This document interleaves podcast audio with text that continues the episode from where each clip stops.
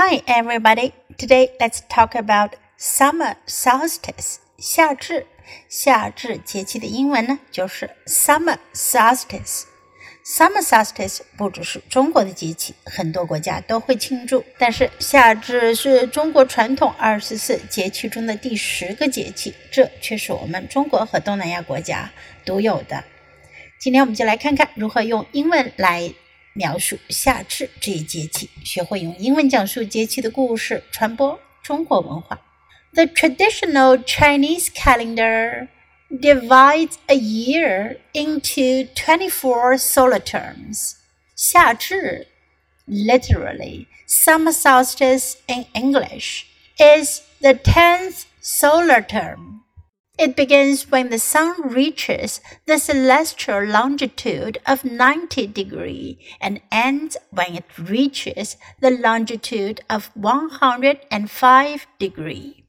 It more often refers in particular to the day when the sun is exactly at the celestial longitude of 90 degree, which in the Gregorian calendar is usually around June 21st this year, it falls on June 21st. Each solar term can be divided into three pentads.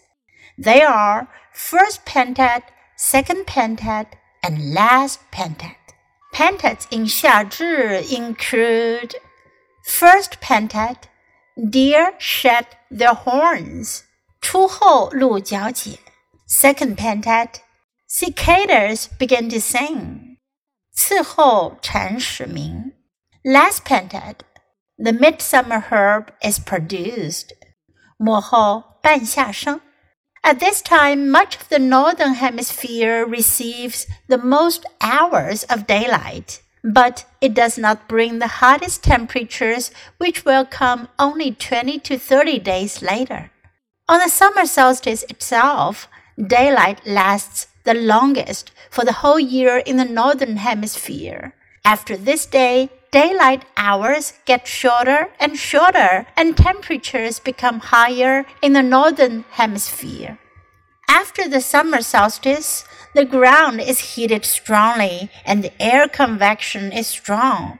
Thunderstorms are often formed from afternoon to evening. This kind of hot thunderstorm comes and goes suddenly, and the rainfall range is small. Summer solstice was an important festival in ancient China.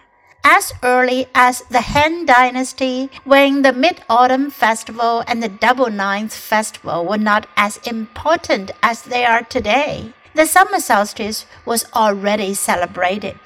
Before the Qing dynasty, people even had a one day holiday on summer solstice. According to Song dynasty records, officials could have three days off during the summer solstice. To celebrate summer solstice, women gave colored fans and sachets to each other. Fans could help them cool down, and the sachets could drive away mosquitoes and make them smell sweet. There is a saying in some northern provinces which goes, eat dumplings on the winter solstice and eat noodles on summer solstice. People in many areas eat chilled noodles on this day, while other people around China have traditions of eat different special food. 最后，我们一起来学习一下二十四节气的英文名称。Start of Spring，立春。start of spring. Rain water, 雨水 rain water. Awakening of insects. 惊蛰 Awakening of insects. Vernal equinox. 春分 Vernal equinox. Clear and bright. 清明 Clear and bright. Grain rain. 谷雨 Grain rain. Start of summer. 立夏，start of summer。Grain full，小满，Grain full。Grain in ear，芒种，Grain in ear。Summer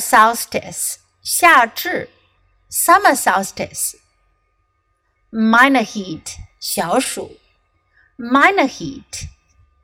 Major heat, 大暑 ，major heat。start of autumn 立秋，start of autumn。limit of heat 处暑，limit of heat。white dew 白露，white dew。autumnal equinox 秋分，autumnal equinox。cold dew 寒露 cold dew, frost descent, 霜降, frost descent, start of winter, 立冬, start of winter, minor snow, 小雪, Minor snow, major snow, 大雪, major snow, winter solstice,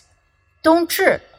，winter solstice。minor cold 小寒，minor cold。major cold 大寒，major cold。Now it's your time to open your mouth and practice.